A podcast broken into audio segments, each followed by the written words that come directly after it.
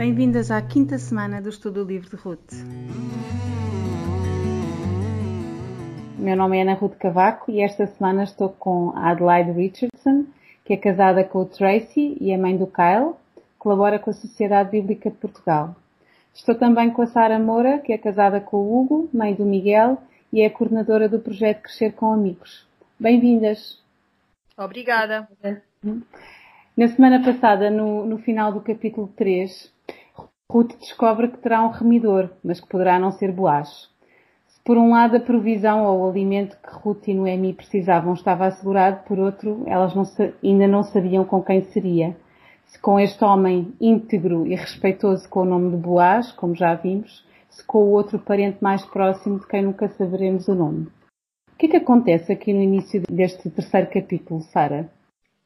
Então, o capítulo começa com Boaz a ir tratar do assunto uh, que tinha dito a, Ruth que ia tratar, ou seja, ele quer resolver esta situação de, de poder uh, resgatar Ruth. E ele dá prioridade a isto. Uh, e é exatamente como Noemi deixou claro no, no, capítulo, no fim do capítulo, ele não, não descansa enquanto não trata do assunto.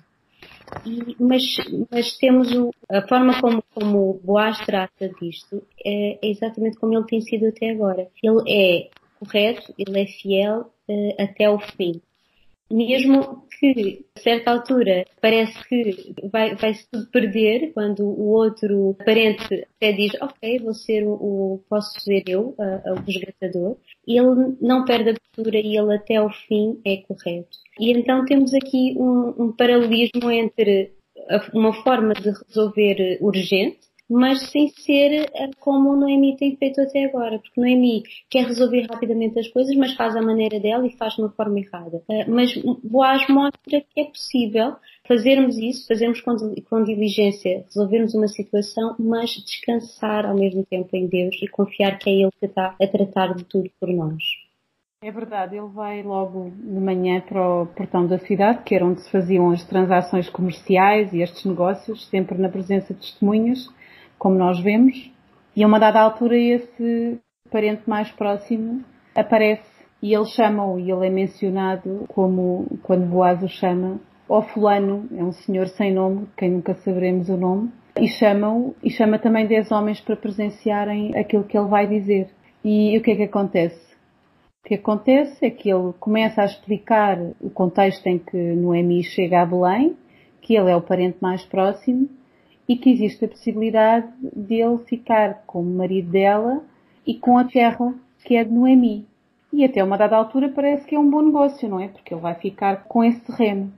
Mas entretanto, o que se apercebe, segundo também a lei da altura, não é? Ele casando com Ruth, Ruth ainda sendo nova, deixando descendência, essa descendência oficialmente era descendência de Noemi e não desse senhor. E então é aí que nós vemos este desconhecido a recuar e a demonstrar que afinal não tem assim tanto interesse em ficar com Ruth porque não quer arriscar a sua descendência não, não estar relacionada com ele. E a ironia é que ele tentando proteger o que é seu este senhor sem nome fica mesmo sem um nome alistado, fica à parte de toda esta história. Adelaide, querias dizer alguma coisa em relação a esta parte aqui do senhor fulano, como ele é mencionado em algumas traduções?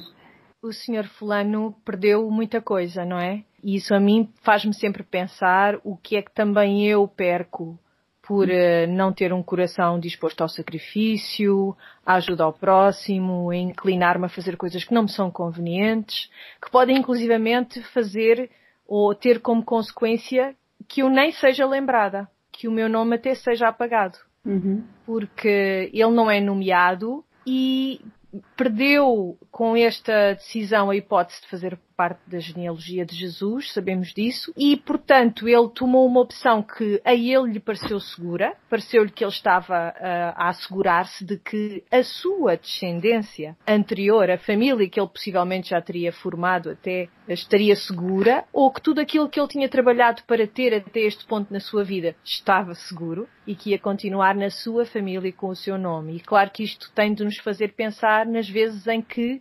perdemos bênçãos de Deus por não querermos sacrificar algo que no momento, por não termos os nossos olhos do Espírito uh, suficientemente apurados para ver que aquilo que nos parece bom no momento pode fazer-nos perder coisas muito melhores no futuro. E de uhum. facto aqui a imagem de Boaz não podia sair mais brilhante de, neste ponto da história, porque, mais uma vez, ele está a confirmar aquilo que já se desenhava e já se percebia do capítulo anterior. Tu fizeste notar isso no, na última semana, tu falaste nesse pormenor delicioso uh, de ele ter. Uh, provavelmente ele já sabia quem era o primeiro resgatador, porque provavelmente já tinha andado a fazer umas perguntas. Exato. E isso revelava um pouco do seu coração, vamos dizer, a inclinação que ele já sentia por Ruth. Uhum. E, e o facto de ele ainda assim ter tido a hipótese de ter Ruth às escuras, preferiu poder perder Ruth às claras, não é? Exatamente, à frente de toda a gente. E isso, de facto, dá mais uma pincelada neste quadro tão bonito que é destas duas pessoas, deste homem e desta mulher virtuosos. E é, é mais um exemplo de como este livro é tão bem escrito e tem um guião tão interessante que podia ser uh, tão bem explorado em termos cinematográficos e que infelizmente ainda não vi nada que chegasse aos calcanhares ou que sequer que se propusesse a revelar esta história nesse formato, que é uma pena. E como o livro de Ruth, não é? Por ter o nome de Ruth, provavelmente, e ter este destaque dela, é tão estudado e tão aproveitado para estudos bíblicos de mulheres e nunca vi o livro de Ruth ser aproveitado como exemplo do, do comportamento do homem íntegro e, e, virtuoso que é Boaz, porque de facto não há nada que seja mencionado de Boaz, não há nenhum apontamento negativo. De facto, ele seria um homem imperfeito como outros, mas o, o destaque que lhe é dado na Bíblia é um destaque propositado, no fundo faz sobressair tudo o que um homem íntegro, respeitoso e virtuoso deve ter, fazendo brilhar ainda mais a história de Ruth, não é? Porque de facto ele era um homem mais velho, era rico, era abastado, era poderoso. Ele poderia ter usado isso tudo a seu favor e descartado mais tarde Ruth, se assim entendesse, e o, e o, outro parente depois ficasse com ela, como entendesse, e ele não fez isso. E há ainda um pequeno pormenor que é, que é mencionado no início do, do livro, não é? Ruth tinha sido casada durante 10 anos e não tinha gerado descendência. E sabemos que nesta época a esterilidade era sempre associada às mulheres. Hoje isso não acontece, não é? Hoje sabemos que provavelmente quando um casal não consegue ter filhos, que tanto pode ser a mulher como o homem, mas de facto, no, pelo menos no Velho Testamento, a questão da esterilidade ou da infertilidade é sempre relacionada com as mulheres porque o que acontecia era que quando uma mulher não gerava, os homens arranjavam outras mulheres para gerar. Portanto, neste caso dá-nos a entender que Ruth poderia ser estéril. E Boaz, sendo um homem que era solteiro, já na meia-idade, também poderia não ter grande interesse em ficar com ela também por causa disso, não é? E ele arrisca muito, ele não arrisca só o património, não arrisca só o nome, não é? Ele arrisca também não só não ter descendência, como vir ter descendência e a não ser com o nome dele. O que mais tarde nem se vem a revelar, porque é o nome dele que figura na genealogia, não é? Ele acaba por ter esse bónus, não é o nome de Malon, nem de Elimelech que aparece na, na genealogia de Jesus, é o nome dele, portanto ele acaba por ter uma, um bónus extra muitos anos mais tarde, ele acaba por figurar. É mais uma amostra de como Deus age e, e há exemplo daquilo que aconteceu com Salomão, que não pediu riquezas, mas pediu sabedorias. Este homem prestou-se a socorrer esta mulher e com isso o Senhor concedeu-lhe o nome na genealogia. Uhum. E ele não teria esse direito, não é? E mais uma vez vemos Deus a dar-nos não aquilo que nós merecemos, não aquilo que temos direito, mas aquilo que, que Ele quer para os seus filhos. Sim, há sempre grandes volte-faces, não é? Grandes twists nesta, na, na, história, em toda a história narrativa da Bíblia, é muito interessante. Sim. Depois o que acontece é que Boaz fica mesmo com Ruth, temos o que poderia ser uma bonita cena de casamento de um filme, até porque podemos imaginar, não é? Eles já estão juntos, já estão casados e há uma cena muito bonita que é a cidade, os anciãos, as testemunhas a abençoarem Ruth. E quando é mencionado nesta bênção, Começa com Raquel e Lia e mais tarde surge a comparação também ou a menção a Tamar. Lembram-se da história de Tamar? Eu não me lembrava da história de Tamar até fazer o estudo. E tive a revivar esta, esta história. E é e realmente surpreendente a, a capacidade de, até onde é que vai uma mulher desesperada. E isso mostra o, a história de Tamar. E surpreendeu-me de início como é que há esta comparação com Ruth, que tem um caráter tão diferente apesar das suas origens poderem de alguma forma se tocarem, né? o facto de serem duas estrangeiras que, que, que entram também na, na genealogia de, de, Jesus, mas depois é, é, difícil quase encontrar onde é que elas são semelhantes, porque a nível de caráter são realmente quase opostas. É, é quase chocante, não é? É natural que não nos lembremos assim do pé para a mão da história de Tamar e depois quando vamos ler, vamos perceber e vamos entender todas as ramificações, tudo aquilo que ela também se arriscou, todos os contornos bizarros da história, todo o, o mau comportamento que já vinha de antes, não é? Não foi ela a encetá-lo. A falta de, de, fidelidade, de lealdade, o não cumprir com aquilo que sabemos ser as nossas obrigações. Portanto, isso vem de trás, não começou com ela. E ela, de facto, como a Sara diz, ela estava desesperada. E o desespero muitas vezes faz-nos arriscarmos tanto, tanto que tudo poderia correr tão mal, não é? Assim como Noemi arriscou também a reputação da sua nora. Neste caso foi a própria Tamar que se pôs na beira da estrada, literalmente, à mercê do que, do que quer que lhe pudesse acontecer num tempo em que as mulheres também não, não tinham grande proteção. E, de facto, isso mostra-nos como tantas vezes nos candidatamos a que algo de terrível aconteça. E como a misericórdia de Deus e a graça de Deus ainda assim está presente e ainda assim nos dá um caminho, uma fuga, um escape, uma possibilidade de redenção porque Tamar acabou por se redimir no modo como uh, a sua descendência foi importante para Israel. E, portanto, as suas ações não, não foram de louvar. E com isso temos esta coisa que nos faz estranhar, como a Sara estava a dizer, que nos faz estranhar como é que estas duas mulheres aparecem aqui no, quase em, em termos de comparação, como é que elas se podem equiparar. E nós desafiamos, na página 49 do, do nosso livro de estudos, desafiamos as nossas queridas estudantes a assinalarem uma lista de características comuns entre Tamar e Ruth. E isto, de facto, pelo menos a mim, fez-me também abrir os olhos para perceber que o Senhor é bom e faz coisas boas, apesar das coisas más que nós fazemos, apesar das más decisões que nós podemos tomar. E como não é uma questão de quão bons nós somos, porque se fosse uma questão de quão bons nós somos, quão, quão boa eu sou, quão boas são as minhas decisões, então o mundo estaria de facto perdido. É claro que todas queremos tomar boas decisões, é claro que todas estamos a estudar a Bíblia porque queremos saber mais sobre Deus, que queremos conhecer mais o seu caráter e com isso tomar melhores decisões, não é? Eu acho que nós não estamos aqui a dizer ah, então não faz mal tomares boas decisões ou tomares más decisões, porque no fim tudo resulta. Ora bem, tu queres ser eh, de facto uma colaboradora do plano de Deus ou ser, queres ser alguém que acaba com o seu nome na lista das pessoas que Deus usou, apesar do seu mau senso?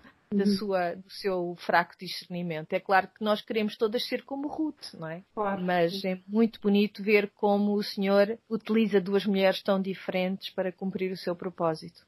Eu a estes dois nomes, Tamar e, e Ruth, acrescentaria também Noemi, uma personagem forte neste, neste livro, porque vemos que há lugar no reino de Deus para aqueles que têm disponibilidade para correr riscos. A porta do reino encontra-se aberta para estrangeiros como Ruth, como eu também, que sou uma estrangeira, ou para os que desesperadamente arriscam tudo, como Tamar, e ainda para aqueles que perderam o sentido da vida, como Noemi e que estas mulheres são alguns dos exemplos das pessoas que são bem-vindas aos pés de Deus por causa de Cristo, porque Ele veio por causa de pecadores. E como tu dizias, Adelaide, não tem a ver com o facto de não faz mal o que nós fazemos, faz mal o que nós fazemos, mas há esperança para nós eh, por causa de Cristo e através dele nós temos o perdão e graças a ele nós podemos ser eh, incluídos na, nesta grande família de, de, Jesus. E é essa a esperança que nós temos é que Deus não nos deixa como somos, não deixou Tamar como ela era, não deixou Ruth como ela era e não deixou, sobretudo, Noemi como ela era, desesperançada e sem, aparentemente, sem um futuro melhor. Ela estava mesmo amarga, não é?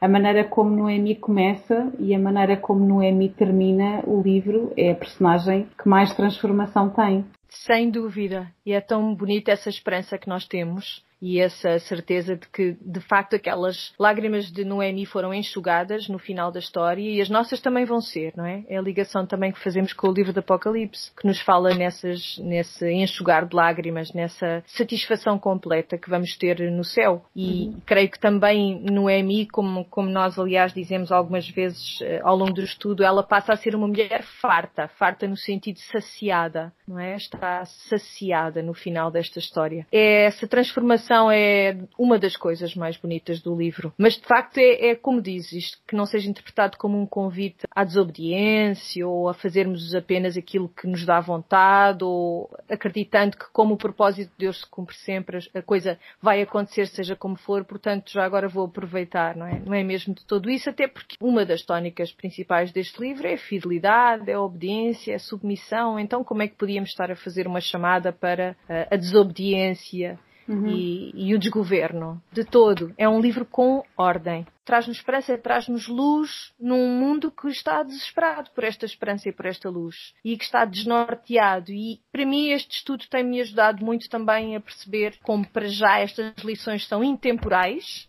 Então um livro que à partida poderia ser muito ter que ser muito contextualizado em termos culturais. Vimos, por exemplo, aquela coisa do quando eles chegam os dois a acordo, Boaz e o senhor fulano, trocarem de, de, sandálias, não é? De sapatos. E podíamos dizer, bem, isto é uma coisa datada, faz parte deste contexto. Mas é, é um livro eh, que não tem datação nesse sentido, porque as lições que nós podemos tirar dele são universais e são intemporais.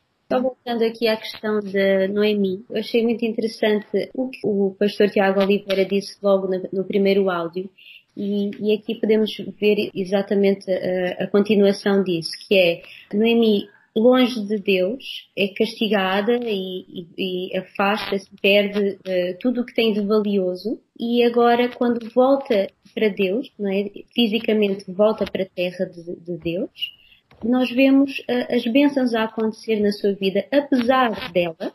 Acho que é uma das personagens que nós podemos dizer que apesar das coisas que ela faz, ela vai sendo abençoada e no fim ela acaba por ganhar muito mais do que aquilo que ela tinha. Porque ganha não só uma, depois como é dito no, no, no próximo capítulo, próxima semana vamos falar sobre isto, que ela ganha esta nora que, que vale mais do que muitos filhos e este neto que vai estar na, na, deixaria ser mais importante da história de Israel. E então vemos como Deus, apesar de, de, dela ter perdido tanto, ela não, não tem de volta aquilo que tinha, mas Deus retribui em abundância quando nos aproximamos dele. É também uma lição sobre o sofrimento, porque vemos a, a mesmo, acontecer o mesmo em Jó. Quando uh, Jó, uh, depois do sofrimento, ele vê Deus, ele recebe muito mais do que aquilo que tinha, porque se aproxima de Deus. E, e é isso que acontece também na vida de, de Noemi, na vida de todos eles, é, é que eles acabam por entrar nesta bênção maravilhosa de, de, que vem do, do Hesed, né? do De Deus, do, uhum. deste amor de Deus pelo seu povo. É, na prática, nós vemos Noemi a desabrochar aqui no final deste livro e vemos que quando, tal como Noemi, nós abrimos os nossos corações para Deus, acabamos por descobrir que muito antes Ele já estava a trabalhar em nós, mesmo quando nós não queríamos ainda saber dele ou quando não o víamos, que era o caso de Noemi. A amarga Mara, não é? Regressou a Belém, transforma-se na abençoada Noemi, que vem diz ao Senhor. Se tivéssemos de resumir uma palavra na vida de Noemi, é graça. A graça de Deus acaba por ter um poder transformador na vida dela e ela transforma-se de amarga em abençoada e uma mulher que recebe uma nora que é melhor do que sete filhos e um neto que é como um filho. É uma ilustração bonita, não é? No fundo, ela perde dois filhos e perde o marido e recebe um neto que é como um, um, um filho. Seria novamente uma cena bonita de, do mesmo filme, não é? Temos que propor a alguém para fazer assim uma, uma curta-metragem. merecia, merecia. É, e mais uma vez, esse paralelismo com Jó eu acho muito interessante, porque mais uma vez nos mostra que mesmo pessoas tão diferentes, como há pouco falávamos em relação a Tamar e a, a Ruth, uhum. mesmo pessoas tão diferentes, porque Noemi, enfim, ela, ela de facto desafiou Deus, não é? No sentido que saíram da terra da casa do pão, foram para Moab, os filhos casaram com mulheres estrangeiras. Jó até o próprio diabo tinha que reconhecer que Jó não estava a cometer falta. Estava, era um homem justo dentro daquilo que é possível a um ser humano ser justo. E, e no entanto, os dois recebem bênçãos muito semelhantes e recebem a graça de Deus do mesmo modo. Mais uma vez, é esse enfoque. Não se trata de nós, trata-se do nosso Deus. É verdade no mesmo, no mesmo segmento de evolução, nós vemos uh, a mudança de Ruth, que nos chega inicialmente como uma estrangeira, uma moabita, não é? Neste, deste povo amaldiçoado. Ela vem como uma viúva, pobre, não tem nada. Uh, então creio que também há uma mudança na própria identidade da Ruth ao longo de toda esta história. Uh, ela começa como uh, moabita, uh, né, deste povo amaldiçoado, longe de Deus, estrangeira, uma estrangeira que vem para, para esta terra, viúva, pobre, estéril, e à medida que toda a história se desenrola, vemos uma, uma pessoa que é muito mais do que isso, porque simplesmente porque ela confia em Deus. e ela se sacrifica por, pela, pela sua sogra. E ao se colocar então sobre as asas de Deus, né, sobre a proteção de Deus, ela própria é completamente redimida. Porque agora, depois acaba este capítulo também em, em grande, esta grande bênção do povo, ao louvar quem Ruth é. Ela já não é aquela pessoa que, que chega naquele estado. Ela, porque está protegida por Deus e porque Deus a abençoou, ela é um, uma mulher virtuosa, que é louvada pelo povo, eh, casada com um homem bom, um homem virtuoso também importante e ela é, é, chamada a fazer parte de uma história que é muito maior do que ela, mas também a representar o amor que Deus tem pelo seu povo. Ela é uma, uma grande, um grande simbolismo, uma grande representação do que, que é o, o amor que Deus tem pelo seu povo. E então, ao termos uma figura tão forte como, como, como Ruth, como é nessa transformação, nós podemos ter esperança para nós, porque sabemos que sabemos da dimensão do amor que Deus tem por nós e daquilo que Ele pode também fazer na nossa vida. Só mesmo uma última nota que eu gostava de deixar uh, da aplicação na página 52, no, na última parte desta lição, que me comoveu e que me parece não só bonita, mas também coerente esta sugestão de que nos lembremos de orar como fizeram os anciãos, abençoando as gerações que vêm depois de nós os nossos uhum. filhos, os nossos netos, todos aqueles que se seguem, e diz aqui de forma a que eles sejam também chamados a este arrependimento e louvor, porque ao fim e ao cabo o Antigo Testamento pode dizer-se que foi escrito com esta preocupação da lembrança e da chamada de atenção para as gerações vindouras. Então isto é muito coerente com tudo o que nós temos estado a estudar. Eu lembro-me eh, de ver as novelas brasileiras quando era pequenina, quando elas eram novidade aqui em Portugal, era com muita curiosidade que as víamos. E uma uhum. das coisas que mais me fascinava era ver muitas vezes, especialmente nos meios rurais, mas não só, os filhos antes de saírem de casa dizerem a benção, mainha, e a mãe responder Deus te abençoou, meu filho. Era uma uhum. coisa que me fascinava. E eu pensava, um dia, se eu tiver filhos, vou-me lembrar de, de os abençoar sempre. E eu gostei muito desta sugestão de aplicação porque acho tão importante. É verdade, sim. A ideia de proferir bênçãos, não é? De ter yeah. sempre uma palavra de bênção. Sim. Uh, é engraçado porque ainda esta semana mencionava isso. Uh, há uns tempos, uh, quando estávamos a visitar a casa de alguém, Uh, o Tiago, o meu marido, dizia-me: Eu tenho vontade de chegar à casa das pessoas e dizer Deus abençoe esta casa, mas isso fica tão esquisito na nossa cultura. Pois fica. O, o mas devíamos. O que acabamos por fazer, a maior parte das vezes, é quando nos despedimos das pessoas de, de orar por elas e, de certa maneira, de as abençoar.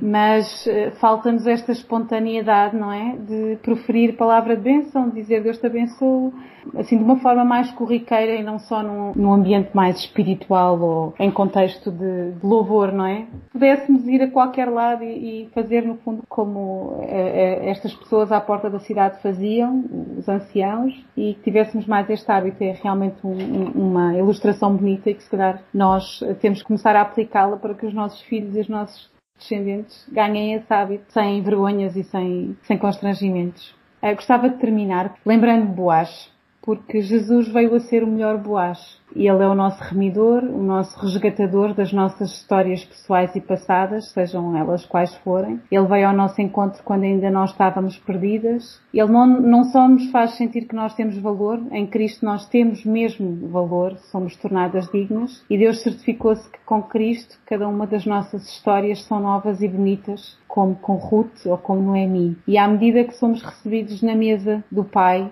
como Boaz fez com Ruth ainda no anterior capítulo, nós podemos descansar e comer à mesa para sempre. E esta é a nossa grande esperança, que hum, Jesus tornou-se o nosso melhor Boaz e veio a ser o nosso remidor e nós podemos ter o descanso como Ruth teve com ele, numa janela eterna, que é a esperança da eternidade.